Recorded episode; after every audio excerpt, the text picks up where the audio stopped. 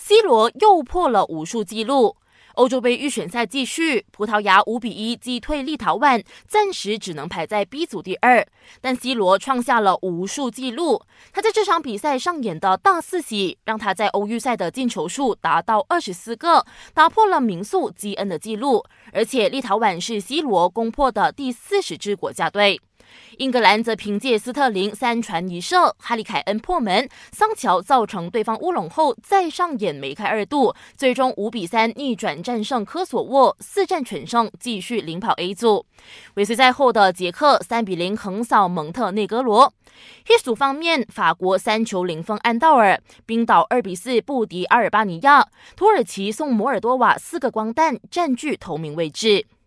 在二零二二年世界杯亚洲区第二圈入选赛 G 组较量，我国国足马来亚虎在先进一球下没能保住胜势，一比二败在阿联酋的脚下，暂时以一胜一负位列第三，排在泰国和阿联酋之后。